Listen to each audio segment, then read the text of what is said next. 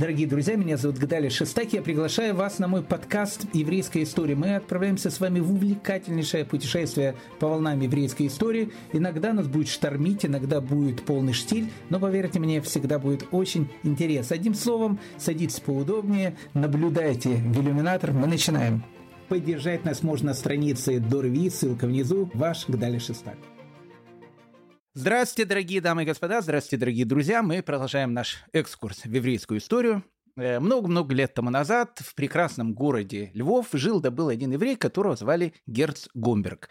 В еврейскую историю он вошел под именем Рылоед или, если говорить более политкорректно, пожиратель свиных пятачков. Родился наш герой в не менее прекрасном городе Прага и имел, нужно сказать, очень древнюю фамилию. А, если вы помните, на нашем прошлом разговоре мы говорили о том, что Австрия, точнее Австрийская империя, или, если хотите, тогда еще Первый Рейх, э, была первой страной в мире, которая в 1789 году официально вела для евреев фамилии. Но, опять же, мы упоминали, что существовало два города, где э, евреи имели фамилии еще с 17 века. Это был город Франкфурт и был город Прага. Так вот, фамилия Гомберг относится к этим самым старинным пражским фамилиям. Происходит она от немецкого города Хомберг, который до сих пор находится в земле Гессен. Так вот, дорогие мои друзья, э, на протяжении всего нашего сезона 2022-2023 года мы с вами рассказываем и говорим про одну и ту же эпоху. Эпоха Великой Французской революции, эпоха наполеоновских войн. И как в каждую эпоху э, в ней жили свои герои и свои предатели, свои циники и свои праведники. И, конечно же, как каждая эпоха, она имела своего рылоеда. Ну вот тут вот, знаете, надо не было мне это э, прописано по сценарию, но расскажу. Э, интересная история. Было это какое-то количество лет тому назад. Я давал э, курс лекций, посвященный евреям Цфата 16 века. Ну, мы с вами говорили уже об этом, подробно говорили. Это была необычная эпоха, необычный город, затерянный где-то в волнах Галилеи, там, где в виде волн это потрясающие леса, город художников и мистиков. Ну, что вам рассказывать про Цфат? Многие там были, а кто э, еще не побывал в Цфате 16 века, пожалуйста, э, прокрутить чуть выше. Э, у нас там есть целый цикл лекций, посвященный этому городу. Но, опять же, суть не в этом. Я рассказывал про город Цфат, рассказывал про людей, которые в нем жили в 16 веке. А каждое из этих имен, оно звучит как легенда. Рафиосиф Каро, автор Шульхана Рука, э, великий Аризаль, Рафиска Клури Ашкенази, от которого происходит, ну вот вся, э, если так можно сказать, современная кабала, Рафмаше Кардавера, Рафшлом Аль-Кабец, ну, можно же перечислять, перечислять все эти имена. И вот, э, рассказывая э, все эти истории, э, один из студентов у меня спросил такой вопрос. Он говорит, скажите, пожалуйста, а вот интересно, какие-то артефакты от той эпохи остались? Я, я имею в виду, что значит артефакт? Он говорит, ну, знаете, автографы какие-то, может быть, ну, не знаю, какие-то записи этих великих людей. Я скажу, что, безусловно, записи есть, их очень мало, они очень редки, ну и стоят совершенно каких-то баснословных денег. Но, сказал я, улыбнувшись, «Э, если вы хотите, я вам готов показать э, артефакты из моей собственной коллекции.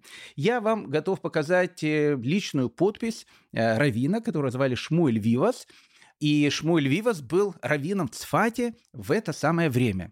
Более того, он не просто был раввином Цфате, он был еще личным учеником Рафьосиф Каро.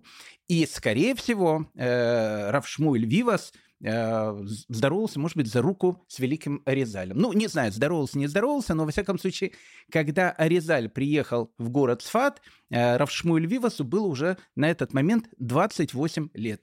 И у меня спросили, и у вас есть автограф этого человека? Я сказал, у меня есть автограф этого человека. Но перед тем, как показать этот автограф, я обязательно его э, покажу и нашим уважаемым слушателям в приложении к, нашей лекции. Я сказал, знаете, ну, тут есть э, небольшая такая э, ну, подробность, которую я должен сказать перед тем, как я покажу эту, э, этот автограф. Я сказал, понимаете, Равшмуль Вивас был рылоедом. Э, и у меня спросили, а что это значит? Э, и тогда я сказал, ну, э, я должен тогда на одной ноге рассказать историю Равшмуэль Виваса, потому что он очень будет похож с героем сегодняшнего нашего повествования, Герцем Гомбергом. Они действительно будут похожи. Равшмуэль Вивас родился непонятно, где он родился. Скорее всего, он родился в Иерусалиме, потому что его называли потом, в дальнейшем, Доминика из Иерусалима. Но всю жизнь он прожил в Цфате. Он был гениальным человеком, э, получил смеху, получил равинское, э, то, что называется, рукоположение. Вполне вероятно, может быть, от самого Рафиосиф Короб, потому что он занимался лично у него. А, опять же, он жил в, те, в, те, в, в ту самую эпоху, когда жил, опять же, Рафиосиф Коров в Цфате. И более того, он э, стал преподавать э, великой Цфатской Ешиве. Э, кроме того, что он был раввином, он еще был доктором. Причем доктором очень хорошим. К нему, как доктору Айболиту, обращались там все, и евреи, и арабы. Не знаю, может, бегемот крокодилы тоже к нему приходили на лечение. Это я уж не знаю, история это скрывает. Но, как бы там ни было, один из бегемотов, хотя, опять же, может быть, он был не совсем бегемотом, султан Турции, которого звали Мурат III, прослышал про него о том, что в, в далеком городе Цфате, где-то на самой-самой окраине Османской империи э, находится такой потрясающий доктор Айболит, решил его пригласить к себе в Стамбул, чтобы он стал его личным врачом. И Раф Шмуэль Вивас приезжает в Стамбул э, и становится даже не просто личным врачом султана Мурада III, он становится личным врачом султанского гарема.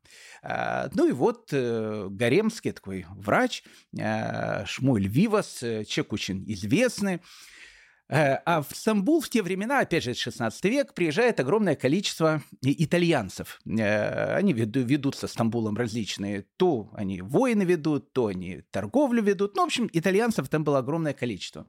И вот он знакомится с одними э, венецианскими э, такими торговцами или посланниками, которые сказали, как жалко, что такой потрясающий талант пропадает в Стамбуле. Э, вот если бы ты приехал бы в Рим, э, мы бы, может быть, поговорили бы, и ты мог стать бы э, даже самим личным врачом Папы Римского. Или, ну, в общем, во всяком случае, поднялся в своей карьерной лестнице. Видно, Равшмуль Вивас был человеком, то, что называется, очень благородным, ну, по своей структуре, опять же, как я сказал, был рылоедом, мы потом поймем, что это имеется в виду, он приезжает в Рим, э, ну и через некоторое время, я думаю, он долго э, э, там не сопротивлялся. Ну, ему предложили пару раз, не хочет ли он в христианство перейти, карьера начнет расти. Он перешел в христианство, взял имени Доминика Джерозалимитано, или Доминика э, из Иерусалима, как его называли. Сначала он работал э, врачом, а потом, так как он, опять же, по э, структуре своего характера был релоедом, он стал работать инквизитором. И не просто инквизитором, он стал тем самым инквизитором, который цензурировал еврейские книги. Вот он до конца своей жизни, а прожил он, кстати, долгую жизнь, почему-то эти релоеды живут долгую жизнь. Вот Герц Гомберг проживет 92 года. Э, Доминика Джурзаметана лет под 80 тоже прожил. По тем временам огромный срок. Но э, к этому вернемся потом. А, так вот, э, Доминика Джурзаметана в прошлом Шмуэль Вивас начал цензурировать еврейские книги. Самое главное, э, его борьба в жизни – это была борьба с еврейской духовностью. Поэтому как только э, он видел какую-то книгу, которая ему казалась опасной, э, в том плане, что она э, повлияет в духовном плане на еврейский народ, он эту книгу, в общем, э, запрещал. А какие книги он разрешал, он в конце книги подписывался э, вот это потрясающей своей подписью Доминика Джурзельметана и ставил год, э, когда он, э, инквизитор, одобрил или не одобрил эту книгу. Вот этот автограф Доминика Джурзельметана у меня и есть, э, монтуанский автограф 1597 года, который я вам и покажу. Так вот, насколько они были похожи, эти два релоеда, Герц Гомберг и Доминика Джерозаметан. Они оба боролись с еврейской духовностью, оба цензурировали еврейские книги, оба э, прожили длинную жизнь. Так что, дорогие мои друзья, э, это была такая ну, как у нас принято говорить, длинная-длинная э, присказка. А теперь у нас, э, а теперь у нас начинается сказка. Э, хочу вам напомнить, э, о том, что мы с вами сейчас находимся в начале 19 века в стране, которая еще недавно э, называлась Первым рейхом или Священной Римской империей германской нации, но с 1806 года теперь она называется э, по-простому Австрийская империя. Мы с вами познакомились с императором э, Австрийской э, империи, который сначала был Францем первым, потом он стал Францем вторым, или, или наоборот уже, опять же, не суть важно. Ну, в общем, с императором Францем мы с вами познакомились, и мы сказали о том, что в Австрийской империи к началу XIX века на этой территории проживало второе по численности еврейское население мира после Российской империи. Мы с вами также говорили о том, что э, в Австрийской империи она делилась на три таких анклава. Первое это была Вена и э, германо-немецкая говорящая Австрия. Мы говорили о том, что там проживало немного евреев, э, особенно это были евреи, которые проживали в Вене. Э, они были очень богатые, с другой стороны, у них практически не было никаких прав, и их вот так любовно называли терпимые евреи. В общем, их терпели. Вторая часть э, Австрийской империи это была Моравия и Богемия, территория современной Чехии. А, и вот как раз насчет э, этой территории мы с вами в прошлый раз и начали э, говорить. Ну и третья часть вот этой всей огромной Австрийской империи это была территория Галиции, современная Западная Украина, о которой мы сегодня с вами также будем говорить. Так что вот это вот три части э, огромной Австрийской империи. Да, еще была Венгрия э, с венгерскими евреями, о которых мы тоже с вами будем говорить, потому что как-то мы насчет Венгрии не особо уделяли внимания, а в 19 и в 20 веке венгерские евреи еще сыграют свою очень-очень такую важную роль. Так что Венгрия, она тоже, безусловно, ходила в состав Австрийской империи. Ну, Венгрия плюс-минус, она была на тех же правах, как и Галиция. Я объясню, что имеется в виду. Э, мы говорили о том, что э, если бы вы родились э, в Вене и были бы терпимым евреем, ну, то есть, как бы, если бы вы родились в Вене, вы бы терпимым евреем не были бы, потому что терпимым евреем мог быть только ваш папа, как мы сказали. Это право высокое давалось только главе семейства. И мы с вами еще раз говорили, что если бы, не дай бог, ваш отец умер, у вас было бы два выбора. Либо у вас должен был быть определенный, ну, в общем, определенный запас денег, и этот запас денег был очень большой, около 60 тысяч э, гульдинов, ну, это огромные деньги по тем временам, тут целое состояние, э, тогда вам могли бы тоже дать э, этот статус терпимого еврея, опять же, если вы были старшим сыном в семье. Ну, еще раз, мы много говорили с вами про Венгрию, про, про Вену, прошу прощения, не будем об этом повторяться. В Моравии и, и Богемии, ну, на территории современной Чехии, терпимых евреев не было. Но там э, очень-очень боролись с тем, чтобы евреи не плодились и не размножались. И тоже мы об этом с вами говорили. Э, мы сказали о том, что если вы родились в Праге э, и родились бы вторым сыном в семье, э, вы были бы не очень лаки боем по одной простой причине, потому что на территории Моравии и Богемии, ну, еще раз, давайте на территории современной Чехии, жениться мог только э, старший сын в семье. Поэтому если вашего старшего брата зовут Хаим, а вас зовут Мойша, поэтому Мойша, в общем, извини, дорогой, э, остаться тебе на всю жизнь э, не, не женатым. А, а я хочу жениться, как говорил один э, каббалистический персонаж, помните, в Вишиве его заставляли учиться, он говорит, не хочу учиться, говорит, а хочу жениться. Вот хочешь жениться, дорогой, уезжай в другую страну. В Чехии, э, если ты второй э, сын в семье, жениться может только твой старший брат. Поэтому вот, вот так вот жили в те самые времена. Но старший брат, как мы с вами говорили, тоже на территории, опять же, современной Чехии просто так жениться не мог. Если он хотел жениться, он должен был обладать несколькими такими очень важными с точки зрения Австрийской империи качествами. Во-первых, ему должно было быть не меньше 22 лет, невесте должно было быть не меньше 18 лет, Э, ну, понятно. Э, скажем так, Австрийская империя боролась с ранними браками среди евреев. У евреев действительно в 18-19 веке очень были распространены ранние браки. Они с этим делом очень боролись. И, ну, в общем, как бы 22 года – это э, тот возраст, когда вы можете, в принципе, создавать свою семью. Если вы старший сын семьи, и вам 22 года, теперь для того, чтобы жениться, вам нужно еще предъявить некоторые документы. А, один из документов вы должны предъявить о том, что вы закончили начальную или, как тогда называли, нормальную немецкую школу. И, в общем, вы занимались, учились в этой школе. Потом вам, кстати, через какое-то время, опять привет, э, Герц Гомберг, э, надо будет сдавать э, еще экзамен по его книге великой. Но это будет чуть позже. Пока экзамен по книге сдавать не нужно, но вы должны показать аттестат о том, что вы, в общем, закончили нормальную школу. После того, как вы показываете аттестат, что вы закончили нормальную школу, э, вам нужно было иметь определенный капитал. А если у вас этого капитала не было, э, извините, пожалуйста, вас тоже э, никто не женит. Ну, в общем, на территории Чехии вам это запре- будет запрещено делать.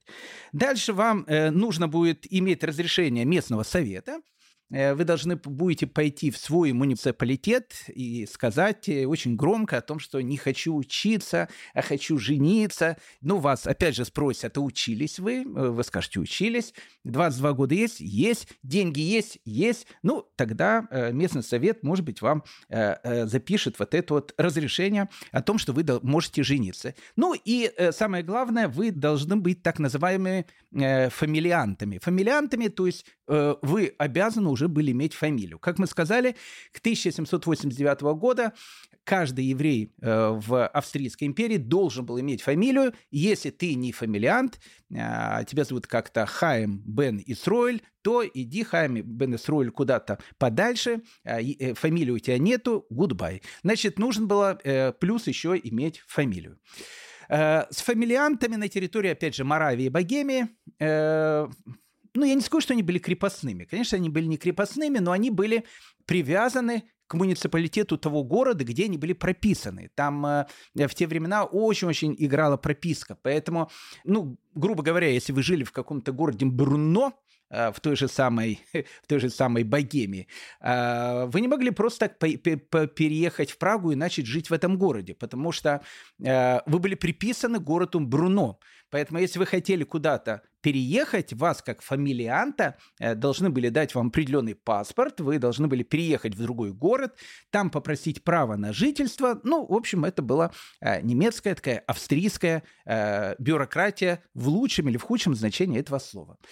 Э, в отличие от, э, скажем так, германоговорящей, хотя эта территория была тоже германоговорящей, Австрии, ну, территории современной Австрии, будем говорить так, э, вам, допустим, было разрешено строить синагоги. Ну, опять же, чтобы строить синагоги, нужно было иметь разрешение. Чтобы получить разрешение, нужно было заплатить тысячу гульденов, это были довольно большая сумма, и, соответственно, платить казне, если вам, опять же, разрешат построить синагогу, 100 гульденов в год. Но хотя бы хотя бы в отличие от Вены, а, вы имели право строить э, синагогу. Многими профессиями вам запрещено было бы заниматься, э, в частности, вот любым э, видом аренды, там, шинкарством. Еврейские вот эти шинкари, их выбивали в 19 начале 19 века. Э, и уже к 20-30 годам 19 века еврейских шинкарей было уже меньшинство, хотя до этого их было большинство. Ну, тех, которые имели свои корчевни и так дальше, о чем мы с вами э, многократно говорили. Э, на территории Австрии вам запрещено брать в аренду мельницы, запрещено брать, э, допустим, на откуп пшеницу, соль, э, заниматься этим, этой торговлей. Этой торговлей могли заниматься христиане. Поэтому многие профессии для вас были закрыты. Если вы жили в Праге, то в Праге в основном самым распространенным таким бизнесом был бизнес старевщиков. То есть новую одежду вам запрещено продавать, разрешено продавать, в общем, секонд-хенд, быть старевщиком застройщикам. Ну, э, не хочу уходить в эту тему, потому что мы сейчас уйдем далеко, но все-таки скажу. Понимаете, э, скажем так, пражские старевщики и венецианские старевщики ашкенадского происхождения, они были немножко разные. Потому что э, вот в пражские старевщики, э, вот ну что они торговали? Они торговали каким-то старым э, там платьем. Люди, знаете, носили в те времена одежду на протяжении поколений. Э, допустим, э, человек совершенно спокойно мог носить одежду своего дедушки и носил ее до тех пор, пока она, ну, в общем, окончательно там не протиралась, не, не ветшала на нем, а, и он ее тогда выбрасывал. Кстати, одежду тогда тоже не выбрасывали, обычно из одежды тогда делали бумагу. Поэтому бумага в те времена очень-очень часто делалась из этих старых потрепанных, в общем, одеяний людей той эпохи.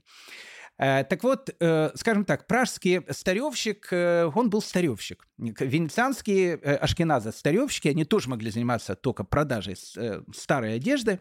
Они были действительно тоже старевщиками, то есть они продавали старые вещи. Э, поэтому если вам нужно было, э, допустим, найти какую-то картину Тициана э, или какого-нибудь там Джорджоне начала 16 века, вы его могли найти исключительно в еврейском гетто. Еврейские старьевщики вам с большой радостью продали бы старое полотно Тициана, старую картину Джорджона, и вам бы продали бы мебель 16-17 века, очень антикварную, э, восстановленную, очень красивую, но старую. Э, поэтому э, очень часто еврейские старевщики Венеции были очень-очень богатые люди, людьми.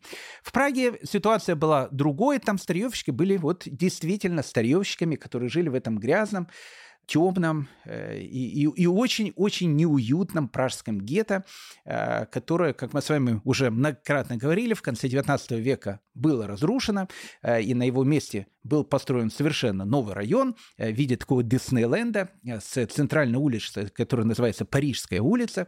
И люди вот ходят по этой территории, территории Иосифова, территории еврейского гетто, и говорят, какое же все-таки было потрясающее это место, пражское гетто. Ну, еще раз об этом мы с вами в свое время многократно говорили.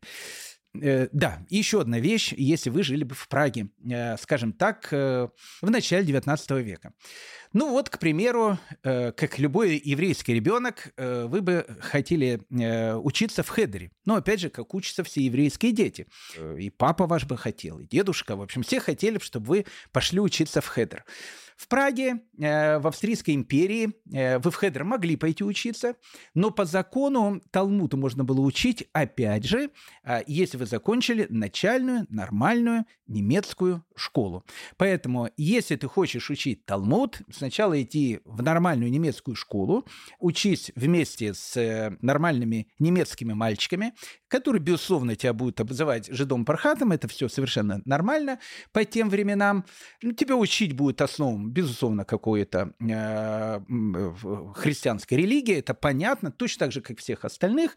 Э, ну, конечно, все это было направлено на то, чтобы э, понятно, евреи ассимилировались, и, в общем, скажем так, в Австрийской империи через какое-то время э, евреев просто как нации э, просто не существовало бы. Понятно, это была общая такая идея.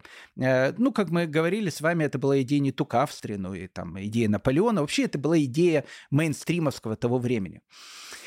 Ну вот, вы э, отучились в начальной школе, вам повезло родиться первенцем в семье, а, вам еще нет 22 лет, э, то есть жениться вы еще пока не можете, э, но вы уже можете учить Талмуд, потому что как бы вы имеете аттестат о окончании нормальной немецкой школы. Но тут у вас может наступить еще одна напасть, которая будет пострашнее всех Э, остальных напастей вместе взятых. Э, эта напастья могла вас э, постичь не только в Богемии в Моравии, но и в Галиции. Закон был совершенно одинаковый вот в этом отношении.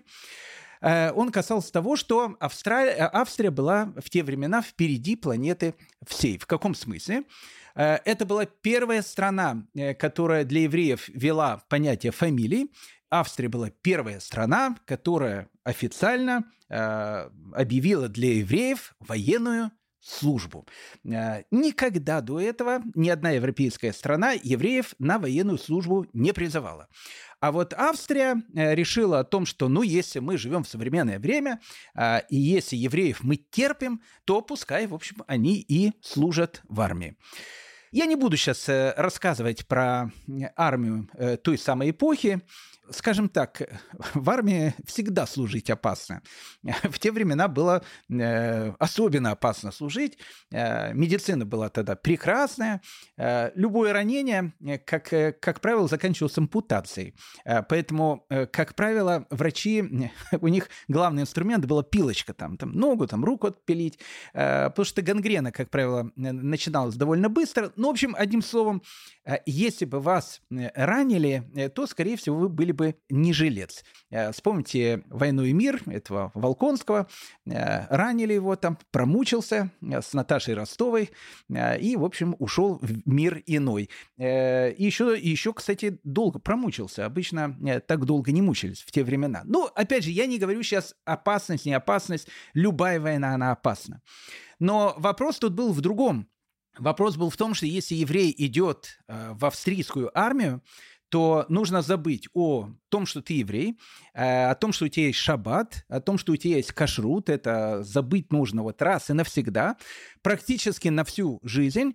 Ну и ты должен, конечно, привыкнуть к тому, что над тобой все будут издеваться. Потому что, опять же, ты еврей, э, там люди тоже в армии простые, Поэтому, э, скажем так, еврей, который идет в армию, это человек, который, ну, практически ну, я не, не назову его живым мертвецом, но он практически уже потерян для своей семьи и, может быть, практически потерян уже для своего народа. Поэтому как только в 1793 году Франц начинает войну э, с э, Наполеоном, он объявляет обязательную военную службу для всех евреев, но тогда с, определенным, с определенной оговоркой. Ты, в принципе, если тебя призывает на военную службу, мог от нее отказаться, если заплатить довольно большую сумму в размере 150 гульденов.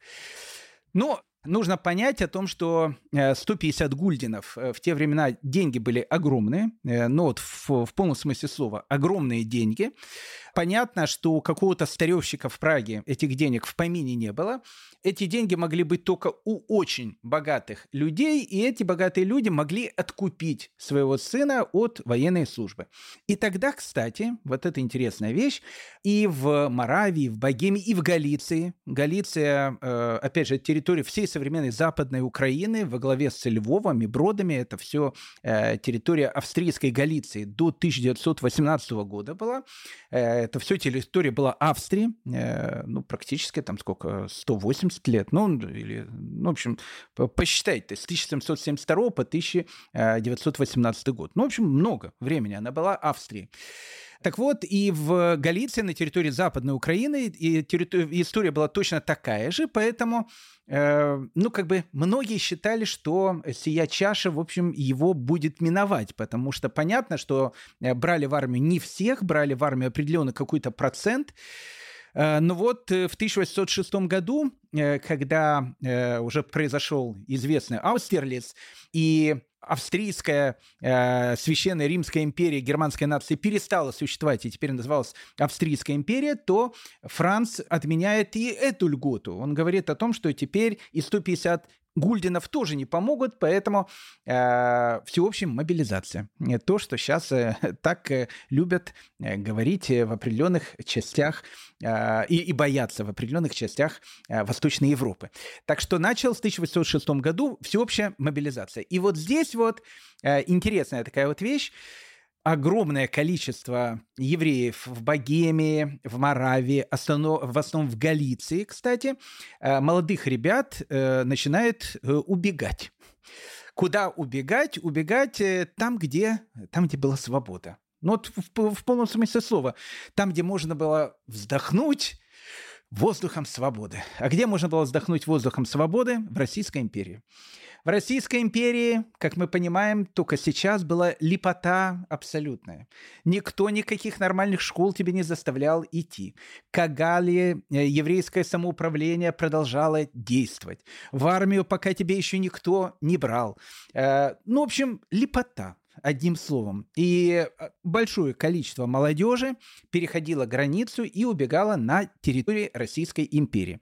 И вот здесь вот, вот здесь вот, опять же, я не знаю, как у каждого э, из вас фамилия, э, тут можно, кстати, проследить путь многих беглецов. Я вам скажу, как проследить. Ну вот, к примеру, мы с вами говорили о том, что на территории Российской империи фамилии официально начали вводить в 1804 году при императоре Александре Павловиче. А, так вот, э, мы с вами говорили о том, что очень часто э, фамилии были или от рода деятельности, или, если вам повезло, и вы, к примеру, были потомком какого-то великого равина.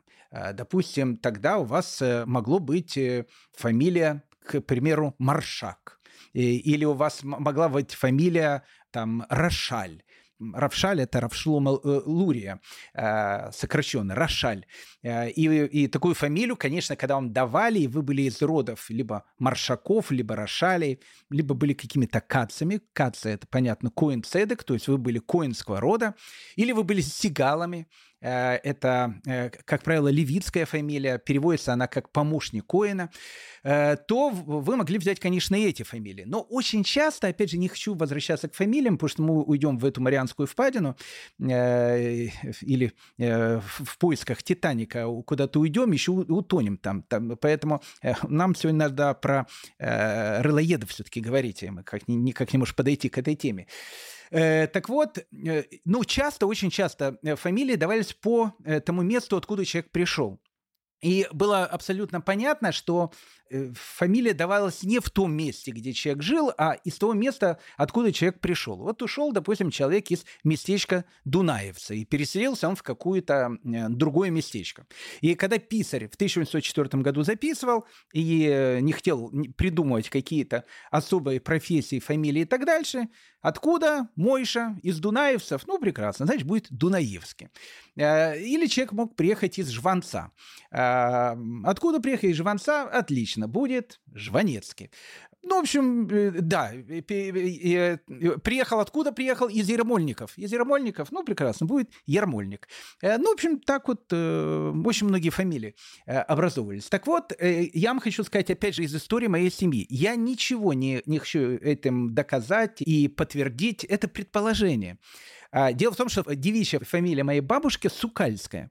Это значит, э, говорит о том, что в 1804 году мой далекий предок, который первый получил фамилию Сукальский, а, жил на территории Российской империи, и он приехал из городка, который назывался Сукалы. Сукалы – это вот, вот самое, что ни на есть Галиция.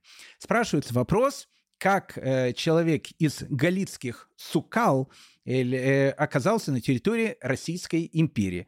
Одно из предположений, и, кстати, предположение довольно такое четкое, о том, что он был один из этой огромного количества молодежи, которая тогда просто сматывалась а, от всеобщей воинской повинности в Российскую империю. А, ну, типичная фамилия, один из самых главных городов э, Галиции тогда был город Броды.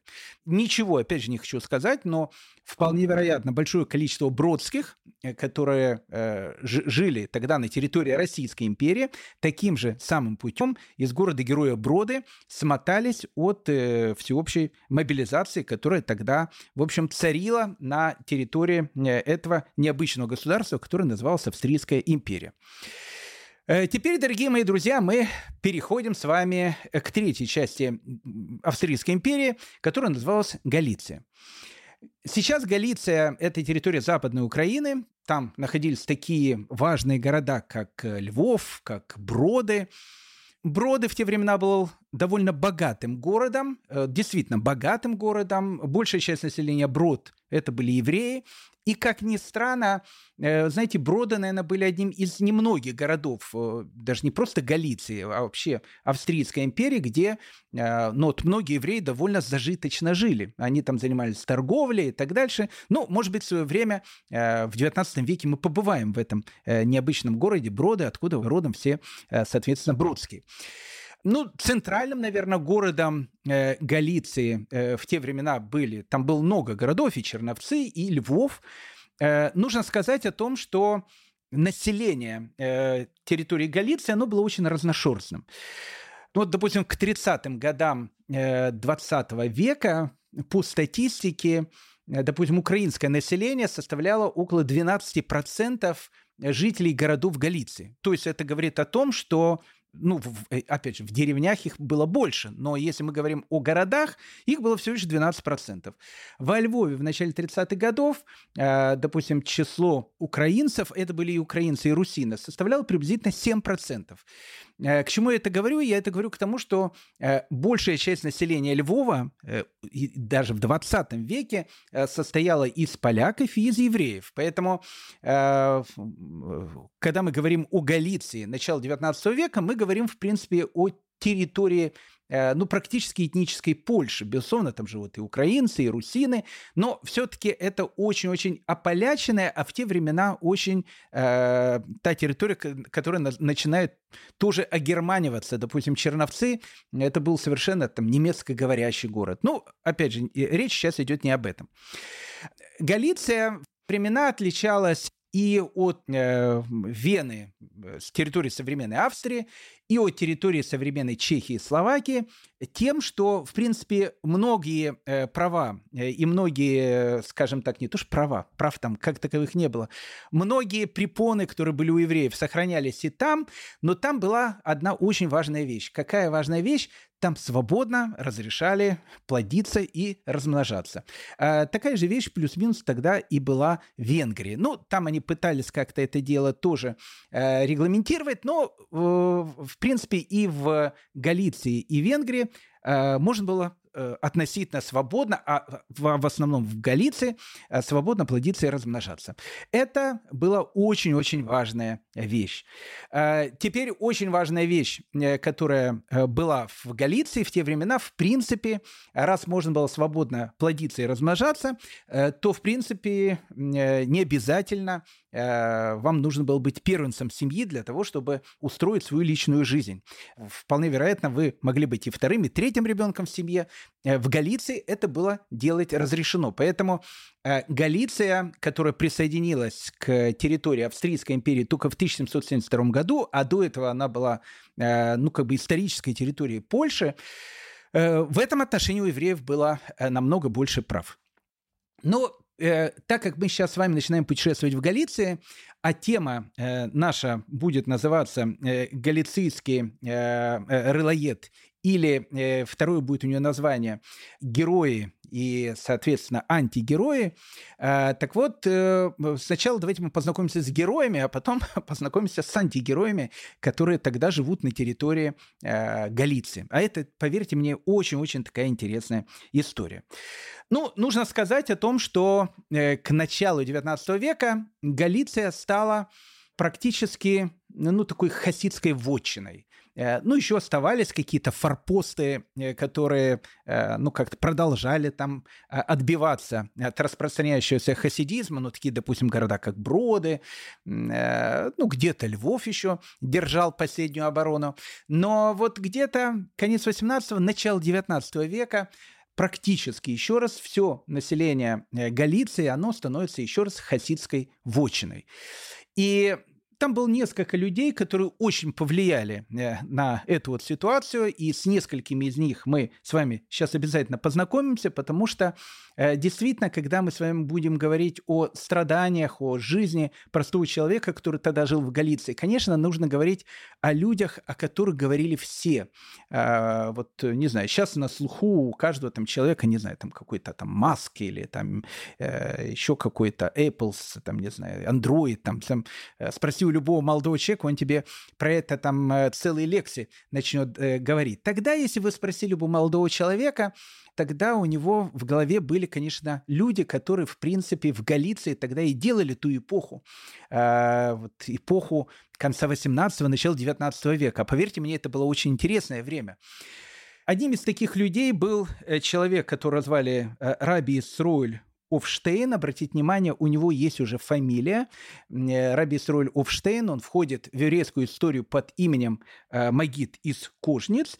Второго человека звали Рафьяков Искак Гурвиц или Гуревич. Ну, более правильное описание Гурвиц.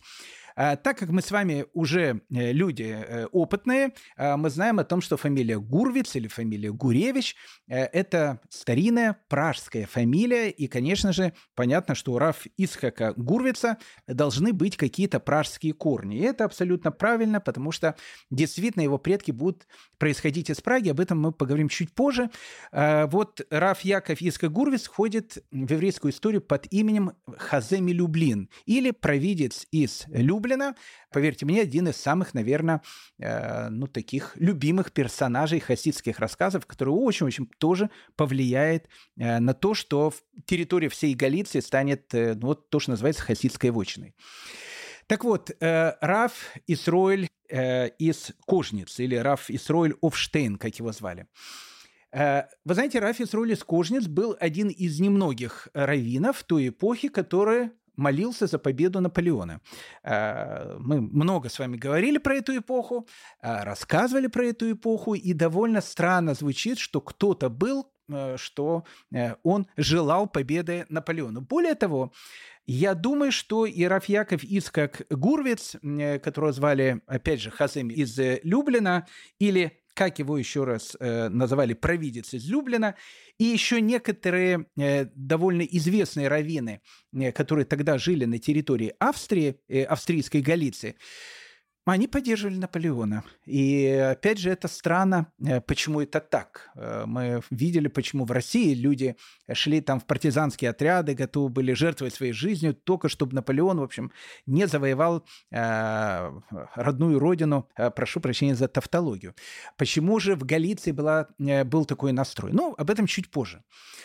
Рафис Руйлевштейн, или Магит из Кожниц, родился в 1736 году в галицейском э, городке, который называется Апта. Известный город. В 19 веке э, из этого города будет происходить еще один такой хасидский рэбе, которого э, будут звать Апты Рэбе. Э, мы о нем тоже в свое время поговорим. Хотя Апты Рэбе живет уже в эти времена также, но пока мы о нем говорить не будем. Мы просто вспомним город Апта, 1736 год, Галиция. Э, вот именно в этом городе рождается Рафис Ройль Рудольф Авштейн или будущий магит из Кожниц. Вы знаете, тут ну, раз мы начинаем говорить о хасидских э, лидеров, конечно, тут все переходит в хасидские майсы, в хасидские истории. Многие из них это действительно правдивые истории. Многие э, истории, э, не знаю, насколько они правдивые или неправдивые, но там самое главное неправда. Там самое главное чувствительность, вот, вот это вот чувство, которое человек должен испытать, услышав эту историю. Э, рассказывают э, о том, что, э, ну, это, это факт, о том, что Магит из э, кстати, он был очень больным человеком, э, он болел еще с юности, а последние лет 20 э, Раф Исруэль Авштейн или Магит из он практически не ходил, он лежал в постели. Э, и все вот свои уроки, э, он не то что даже лежал, он сидел, то есть у него были очень-очень больные ноги, ему очень было тяжело передвигаться.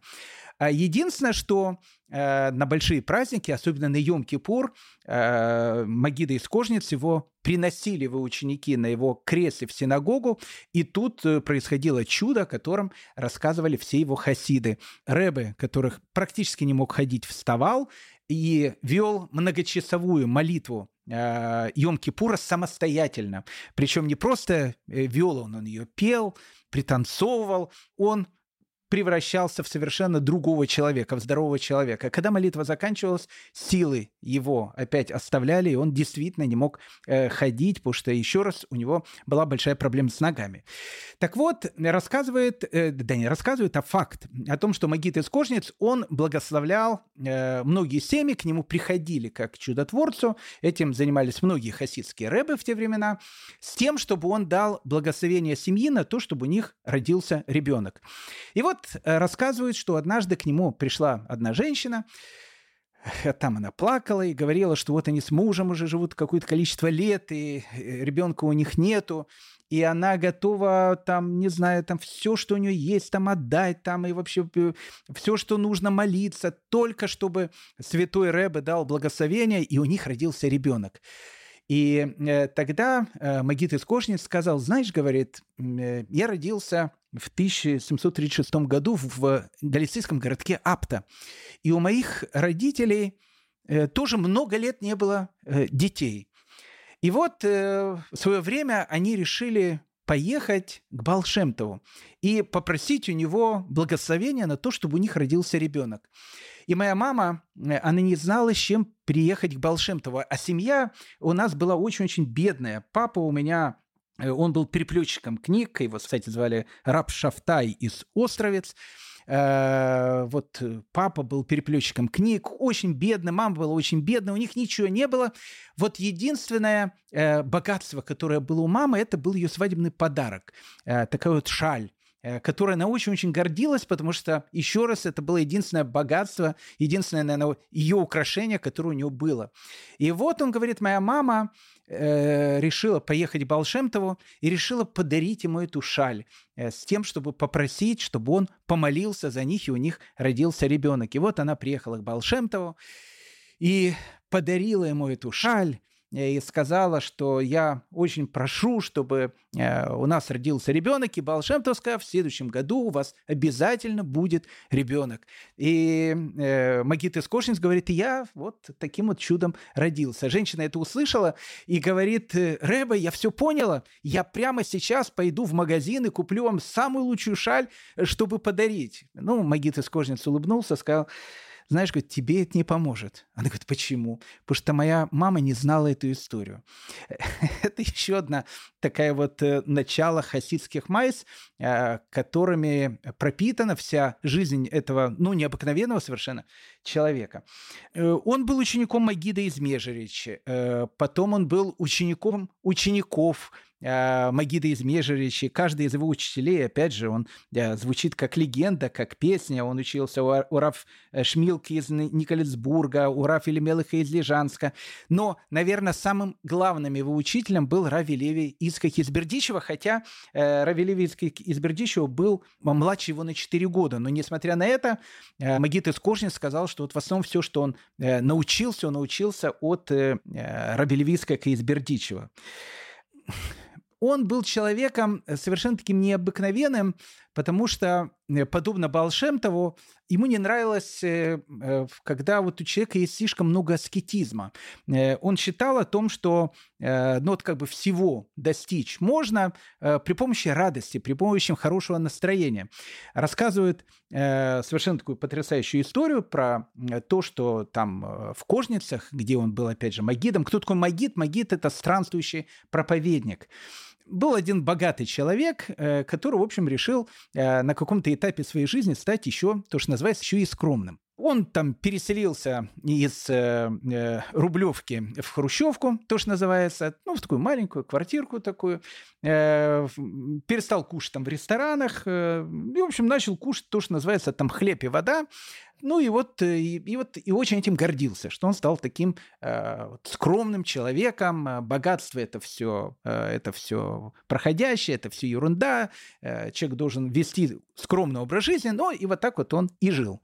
Ну и когда его э, увидел Магит из Кожниц, он подошел э, к одному из своих учеников, он сказал, знаешь, говорит, э, скажи этому Рабиновичу, э, пускай из Хрущевки, э, ну, снова переселяется в Рублевку. И тот э, ученик говорит, Рэба, почему он же, наоборот, э, такой скромный человек? Он говорит, знаешь, говорит, до тех пор, пока он не станет есть мясо, он не поймет, что бедняку нуж, нуждается в хлебе. Ведь пока он сам питается хлебом, ему кажется, что бедняк может жевать камни. Ну вот это была известная такая вот история Магида из Кожницы. Однажды он увидел э, некого такого человека, каббалиста, который там, э, я не знаю, там постоянно там кабалой занимался, э, и, и тоже вел совершенно такой аскетический образ жизни. Его встретил Магид из Кожницы и сказал, знаешь, говорит, твое дурное начало никуда от тебя не ушло. Оно просто спряталось в складках твоей мешковины. Он носил такую мешковину, тем самым показав о том, что вот, вот он такой теперь скромный, все, ничего ему не нужно.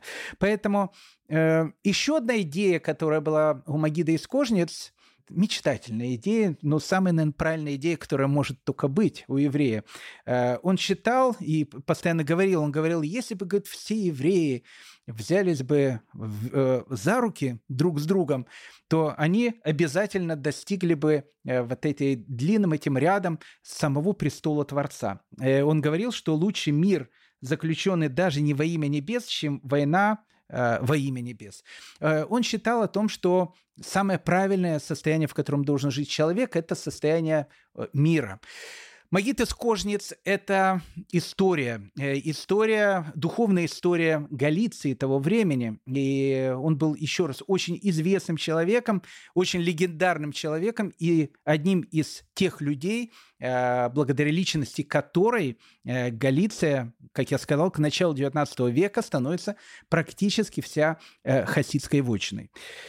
Так как Магит из Кожниц был человеком очень известным, его все считали таким чудотворцем, однажды к нему пришел в гости э, человек, которого звали Адам Черторыльский, человек очень известный. Адам Черторыльский, э, это, кстати, правдивая уже история, был личным другом императора Александра I. И у Адама Черторыльского тоже многие годы не было детей. И э, ему сказали о том, что тут вот живет такой еврейский там э, чудотворец, там все эти вот вещи. И Адам Черторыльский пришел к нему, он дал ему благословение. И у Адама Черторыльского родился ребенок. Поэтому, скажем так, э, после этого многие магнаты э, старались прийти к Магиду из Кожниц, опять же, чтобы попросить у него какое-то благословение. Так вот, э, в свое время Адам Черторыльский спросил у Магида из Кожниц, а Магид из Кожниц, как бы, как я сказал, поддерживал Наполеона. Почему поддерживал Наполеона? Э, у Магида из Кожниц точно так же, как и у некоторых других хасидских, особенно рэбы, садиков, которые тогда жили на территории Галиции, понимаете, война Наполеона, они считали, что она может перерасти в войну Гога и Магога. Э, ту самую войну, которая э, будет происходить перед самым началом мессианской эпохи. Э, плюс еще э, все прекрасно помнили э, о том, что незадолго до этого, когда Наполеон был в земле Израиля, об этом евреи рассказывали, и ну, как бы рассказывали об этом серьезно, о том, что Наполеон говорил, а он действительно это говорил, скорее всего, о том, что если он захватит землю Израиля, то он разрешит евреям вернуться туда и, в общем, отстроить свое государство. А во всяком случае, так он говорил, когда он был на территории земли Израиля. Поэтому множество вещей, в первую очередь таких вот э, мистических вещей, э, заставляли Магида из Кожниц э, не то что желать победе Наполеона, он прекрасно знал, к чему может привести наполеоновское правление, но он считал о том, что Наполеон, он как раз и есть предвестник вот этой начала наступающей мессианской эпохи. Э, Магит из он э, умирает в 1814 году. Кстати, несколько из героев нашего повествования, они все умирают в 1814-1815 году. И это не случайность, потому что есть совершенно потрясающая история, э, почему практически все вот эти великие праведники умирают в один и тот же год. Но об этом мы поговорим, опять же, чуть позже. Вторым человеком, который очень сильно повлиял на то, что это, ну, практически вся Галиция и большая часть Польши э, стала хасидской вотчиной, э, безусловно, был э, человек, о котором мы уже упоминали, человек, которого звали Рафьяков Искак Гурвиц или Гуревич, как вам будет более удобно, чтобы оно звучало, человек, который вошел в еврейскую историю под именем Хазе Милюблин, то есть провидец из Люблина. Хазе из Люблин, Раф э, Яков Ицкак э, Гурвиц, э, он был тоже учеником Магида из Межерич и тоже был ближайшим учеником Раби Левицка Кизбердичева. Более того, он настолько уважал и ценил вот то время, что он был с, э, со своим великим Рэбе э, какое-то время вместе, что написано, что на протяжении 15 лет он посвящал один час в день молитве, в которой он благодарил Всевышнего, что он спустил в этот мир такую великую душу, как душу раб, раби Левиска Кизбердичева. Вот такой, таким был он человеком.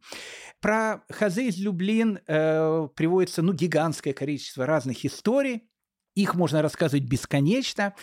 Я же расскажу две, и они очень-очень важные, потому что как бы и легенда, и правда тут где-то переплетены вместе, э, но одна из историй как раз э, отвечает на вопрос, а почему хасидизм так э, быстро распространялся в те времена на этой территории. В 1795 году Раф Яков Искак Гурвиц, Гуревич переселяется в город Люблин – и вот с этого момента его начинают уже называть таким именем Хазе из Любин, провидец из Люблина. Говорили о том, что а, у него были совершенно какие-то необычные способности. А, люди боялись очень его взгляда, потому что говорили, что когда он смотрит на человека, он видит э, всю историю его Гилгуля в перевоплощении и видит все там самые таинственные вещи, которые есть у него в душе. Но, в общем, э, человек был необычным, одним словом. Э, и вот в 1795 году он становится главным хасидским раввином Люблина. А в это самое время э, в Люблине живет э, еще другой раввин, которого звали Раф Азриэль Гуровец, который вошел, он был, соответственно, не хасидским раввином, который вошел в историю под именем Айзен Коп или Айзенекоп. Айзенекоп это переводится как железная голова, в смысле того, что не в смысле того, что он головой стены э, мог пробивать, а в смысле того, что у него настолько была голова, э, что он мог запоминать э, какие-то вещи, то есть вот все, что в эту голову как бы вкладывали, оно как железное, все это сохраняло как броней такой.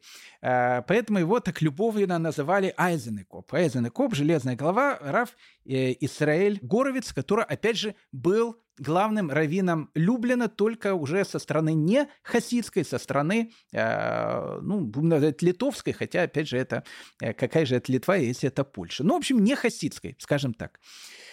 Ну и огромное количество разных историй, безусловно, э, связано с этими двумя людьми, с э, э, Хазе из Люблина и с Айзена Копом, Рафис Роль Горовицем.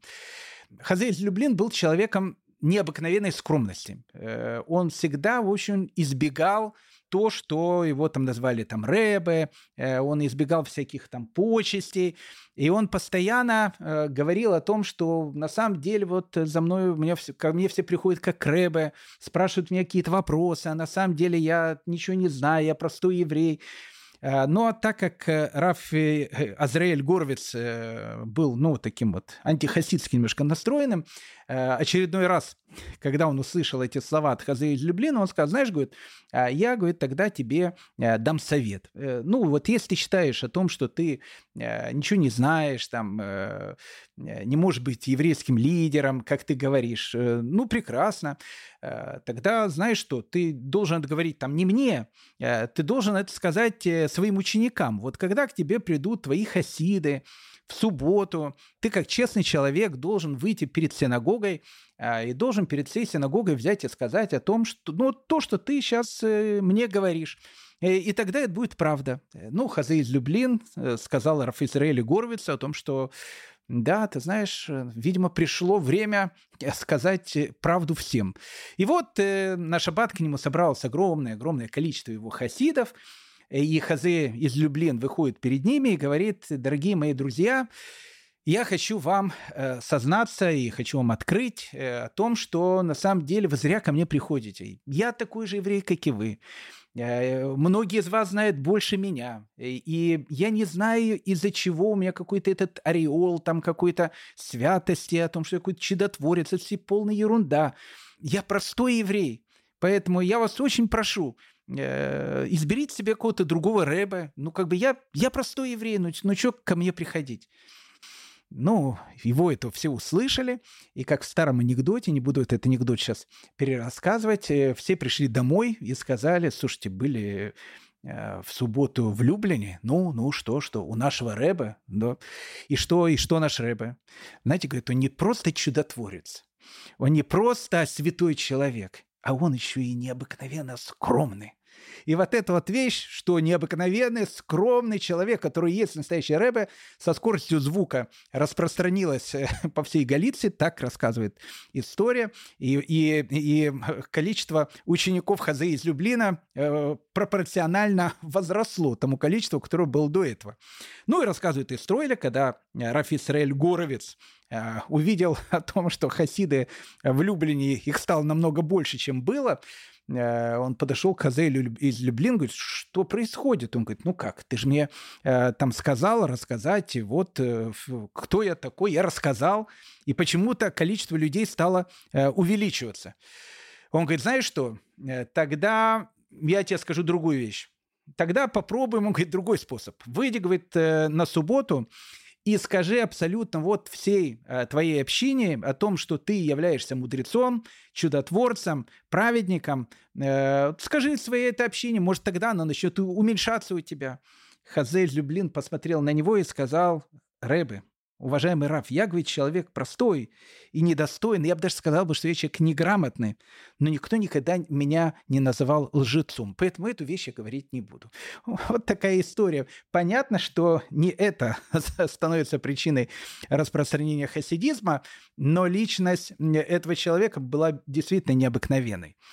Существует легенда, э, которая говорит о том, что три больших праведника, опять же, не то что легенда, хасидская история, о том, что три больших праведника, Раф Мендель из Реминова, Магит из Кожница, с которым мы сейчас познакомились, и Хазе из Люблина, они решили молиться и э, специально э, делать такую учебу троем, чтобы своей личной молитвой привести Машеха в этот мир.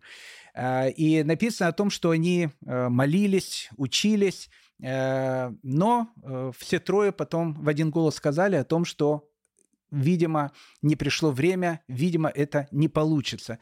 И интересно, они все умирают на протяжении одного года, 1814-1815 года. И, кстати, 1815 год – это год падения э, империи Наполеона. Вот э, как бы они дают жизнь, и э, Наполеон, империя Наполеона, она тоже как таковая перестает существовать, ну, за э, исключением маленького кусочка времени, когда он с, убежал потом э, с острова Святой Елены. Интересно, что э, Магит из, э, не Магит, а Хазе из Люблин закончил свою э, жизнь довольно трагическим способом. На праздник Симхатора он выпал из окна. И как он выпал из окна, совершенно непонятно. Э, после этого он болел на протяжении пяти месяцев, практически не ходил, не разговаривал и умер через пять месяцев хасидская э, вот как бы молва и, в общем, ну, то, что говорили его ученики о том, что э, это было наказание за то, что они решили приблизить то, что э, тогда приблизить было невозможно. Но факт остается фактом. Э, все трое этих праведников, они умирают на протяжении одного года. Но нужно сказать еще одну вещь про Хазе из Люблин и, наконец-то, переходить к, к нашему э, этому пожирателю пожирателю этих э, свиных пятачков. Ведь тем-то э, э, к нему посвящена, потому что он тоже становится героем фольклора. Еще одной стороной того, что в те времена было в Галиции у Хазе из Люблина было много учеников, и э, практически каждый из них, он становится родоначальником э, новой хасидской династии. Э, допустим, его учеником был такой человек, которого звали Рав Давид из Лелова. От него происходят леловские или лиловские хасиды. Другим учеником был Рав Сар Шалам из Белза. От него происходит Бельская династия хасидов. Раф Александр Сендер из Камарна, хасиды из Камарна, и Раф Яков Исках из Пшиска, который входит э, э, в еврейскую историю под именем Аита Кадош, святой еврей, ученики которого тоже станут э, руководителями огромных хасидских дворов, которые сейчас э, существуют э, по сегодняшний день. Поэтому еще раз, как я сказал, многие хасидские дворы, существующие по сегодняшний день, э, в той или иной степени переходят или, или точнее, приходят от э, Хазея из Люблина, точнее, от его учеников. Э, это то, что касается праведников. А в те самые времена еще в Галиции живут и то, что называется злодеи, которых мы нежно назвали рылоедами. Мы сказали, что такие рылоеды, к сожалению, существуют в каждую эпоху. Одним из Э, героев, опять же, которого знали, э, ну, скажем так, героев, которых знали тогда во всей Галиции, вот мы вам их представили. Это Магит из Кожниц, э, провидец из Люблина, Раф Мендел из Реминова, ну, еще были многие хасидские рэбы, которые тогда жили на этой территории. Это были герои или праведники. А были еще антигерои или грешники, которых евреи любовно называли таким именем, как Шнау Ценфрес. Шнау Ценфрес, что переводится как «рылоед».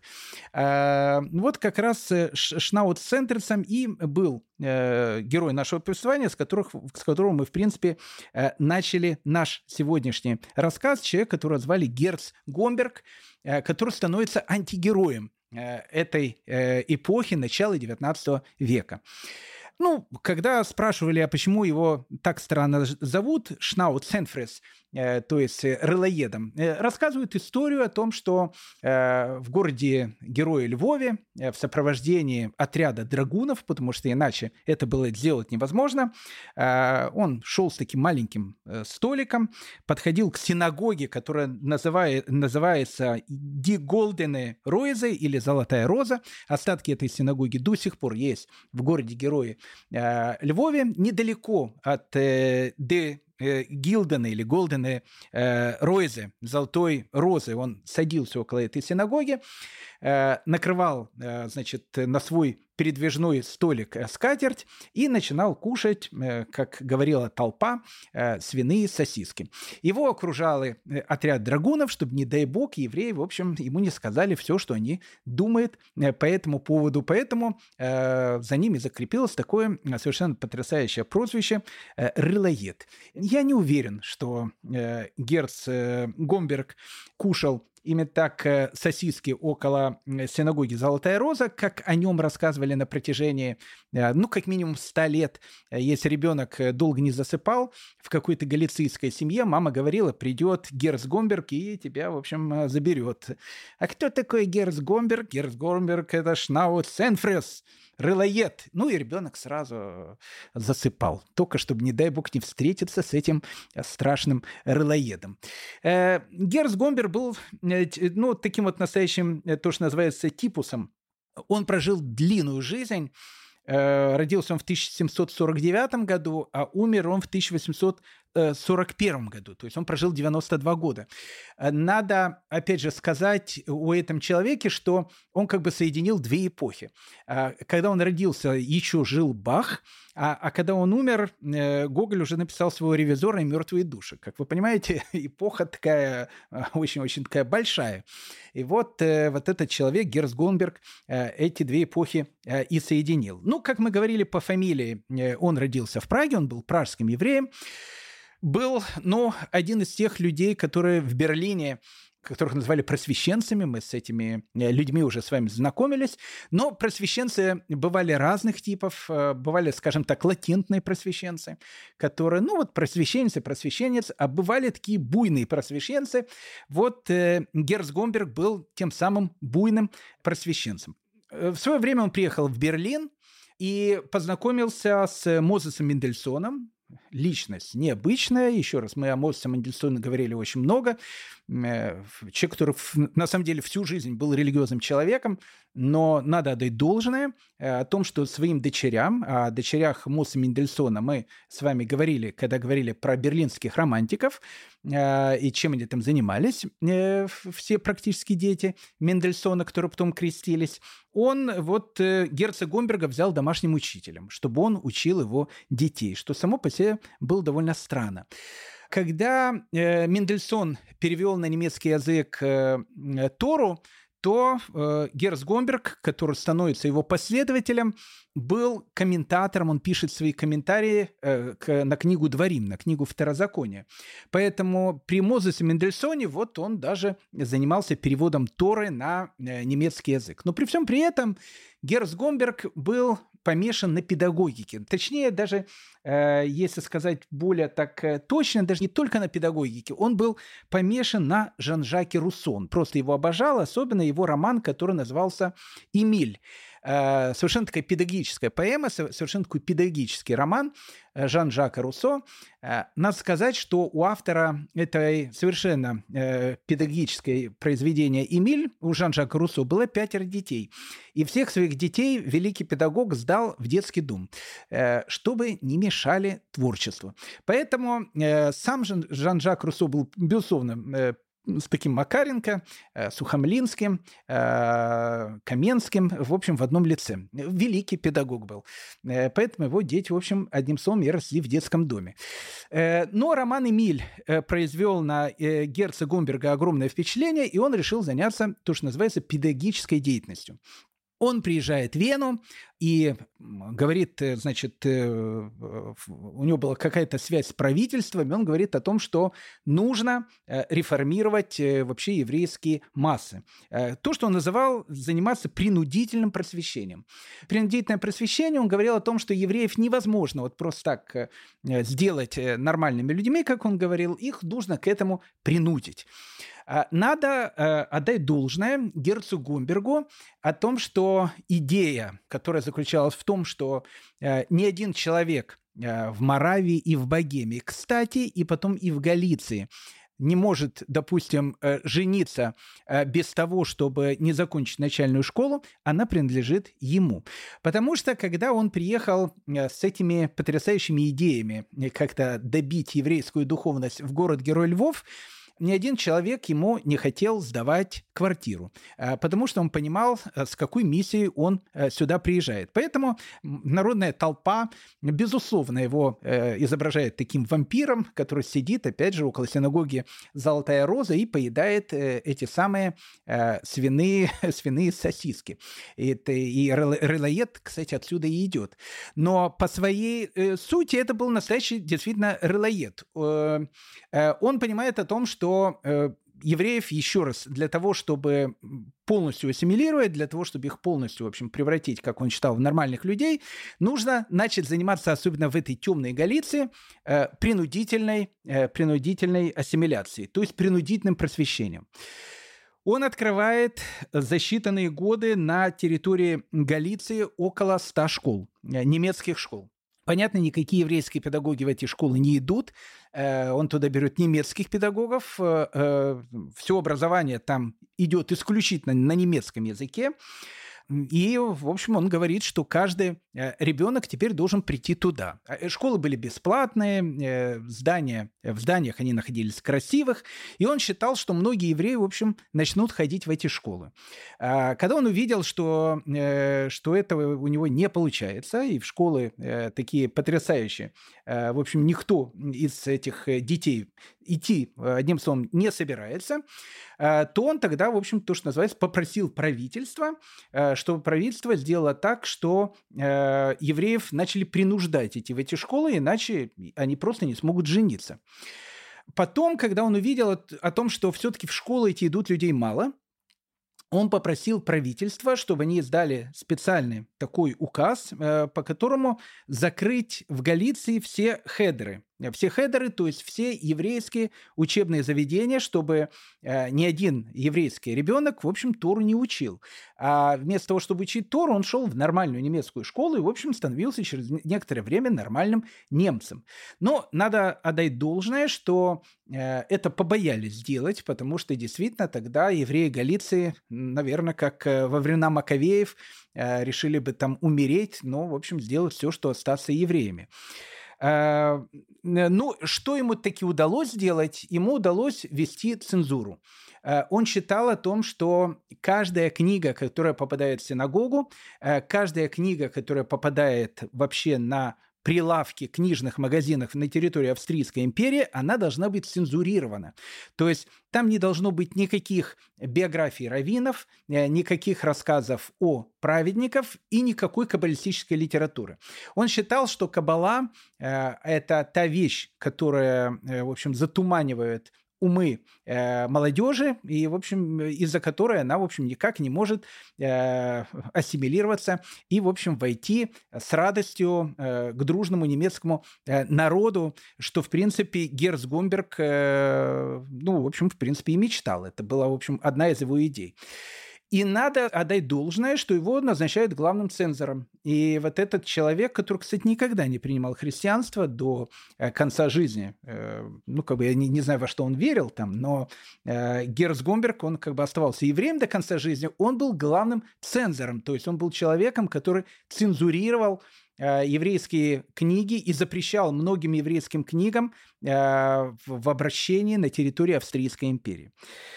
А, Еще одна вещь, э, которой Герс Гомберг прославился, э, в 1797 году его друг из Львова, которого звали Соломон э, Кофлер, он тоже был рылоедом по сущности, тоже был таким просвещенцем, Соломон Кофлер.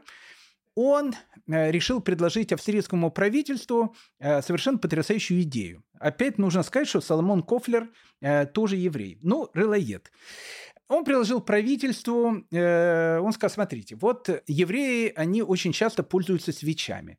Перед каждым праздником э, еврейские женщины, перед каждой шаббатом еврейские женщины зажигают свечи. Вообще в еврейском ритуале очень часто используют свечи.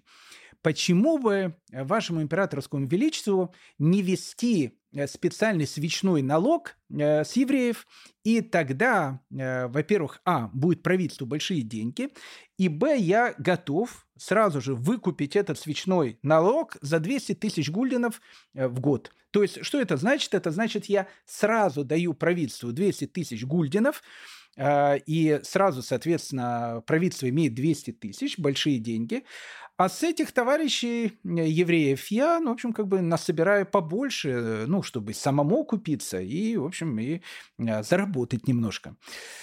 Э, ну, так как евреи так были все в налогах, э, в налогах, как в мехах, они решили обратиться к главному еврею э, Австрийской империи, а главный еврей Австрийской империи, самый уважаемый, это Герц Гомберг. Они обратились к нему, э, а что думает уважаемый э, специалист по иудаизму Герц Гомберг э, по поводу свечного налога? Ну, Герц Гомберг сказал о том, что идея совершенно потрясающая, на самом деле использование свечей – это мракобесие, э, старинное какое-то обычай, какой-то совершенно странный и так дальше. И надо от этого обычая отходить, поэтому он, в принципе, как главный э, специалист по еврейским делам Австрийской империи, не против э, того, чтобы ввести этот налог. Налог ввели, и до 1848 года евреи, с которых и так снимали огромное количество налогов, э, они еще платили и свечной налог каждый день с благодарностью, вспоминая герца Гомберга. Э, ну, в общем, все тянулось до 1801 года, пока э, евреи, которые жили в Галиции, не забросали э, императора различными письмами со словами о том, что заберите этого товарища подальше от нас, иначе, в общем, это все и для него, и для нас, в общем, плохо закончится. В общем, искали на него любой компромат, который мог быть, только чтобы, в общем, убрать его из Львова. В 1801 году его пригласили в Вену, и в 1806 году э, всем было понятно о том, что начальное образование э, немецкое в Галиции не пройдет. И э, в Чехии это осталось, а вот в Галиции в 1606 году вот эти начальные немецкие школы пришлось отменить, потому что, потому что там просто не было ни одного человека. В 1806 году герцог Гомберга назначают главным евреям уже Моравии и э, Богемии. И вот э, до конца своей смерти, до 40-х годов XIX века, он рьяно занимается э, полной ассимиляцией, соответственно, евреев, которые жили на территории современной Чехии. А в это время, ну, еще одна такая улыбка истории, э, в это время Герц Гомберг э, пишет свой главный труд, учебник, э, учебник по иудаизму. Он читал о том, что каждое человек, он должен знать этот учебник, должен учиться по этому учебнику, который он назвал таким прекрасным названием, как Бней Цион, то есть дети, сыновья Сиона, Бней Цион. Учебник Бней Цион был написан на немецком языке, это был совершенно патриотический учебник, э, который прославлял там, императора, прославлял э, там, ассимиляцию, в общем, ну, все, что только можно было, э, он прославлял, но это был учебник, который Герц Гомберг сказал, должен прочесть каждый еврейский ребенок. Потому что если он его прочтет, то это будет очень-очень полезно для общества. Он предложил правительству о том, что так как, понятно, ни один еврей не захочет этот учебник прочесть, Э, он предложил его напечатать большим тиражом и предложил, э, что каждый человек, который захочет жениться, он не только должен будет закончить начальную школу, он должен будет сдать специальный экзамен комиссии по учебнику Бней Цион. И если он не сдаст этот экзамен, то такому мракобесу жениться э, и плодиться и размножаться категорически запрещено. С евреев собрали большую сумму денег, с евреев Галиции, Моравии и Богемии.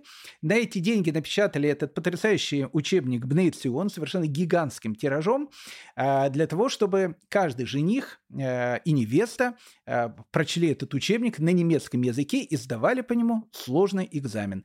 И не дай бог, если кто-то этот экзамен не сдаст. Но тут по, про этот учебник Бнейцион начинается еще одна Э, совершенно потрясающая история, э, связанная с еврейским фольклором, как э, несчастные или счастливые, не знаю, как их называть, женихи и невесты, э, пытались обмануть экзаменаторов э, и шпаргалками сдать этот э, экзамен по учебнику Бнейтсион. Ну и последнее, то, что сделал Герц Гомберг, чем он еще тоже очень прославился, он составил специальный список запрещенной литературы.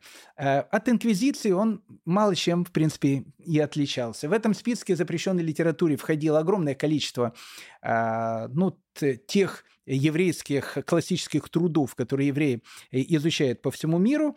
Э, ну и нужно сказать о том, что э, Герц Гомберг, он вот, наверное, под этим именем и остался в еврейском народе как рылоед, как человек, который, в общем, пытался сделать своему народу недобро, пытался, в общем, сделать все, чтобы он перестал существовать. Э, вот такая эпоха, дорогие мои друзья, вот такие э, времена. Э, на сегодня мы подходим к концу в нашем уроке. Хочу сказать, что в следующей серии, она будет последней в этом сезоне. Мы продолжим наш сезон уже в сентября. Как обычно, выходим на летние каникулы, но у нас есть еще одна обещанная 25-я лекция – и мы будем с вами путешествовать по Африке. Э, еврейская история, значит, еврейская история. Будем говорить про историю эфиопской еврейской общины. Это тоже часть э, еврейской истории. Одним словом, дорогие мои друзья, э, всего самого доброго и хорошего всем вам, э, чтобы все были здоровы. Ну и до следующих встреч. Э, счастливо. Дорогие друзья, в следующий раз мы продолжим наше увлекательное путешествие по волнам еврейской истории. Желаю вам всего самого доброго и хорошего. Ваш Гдаля Шестак.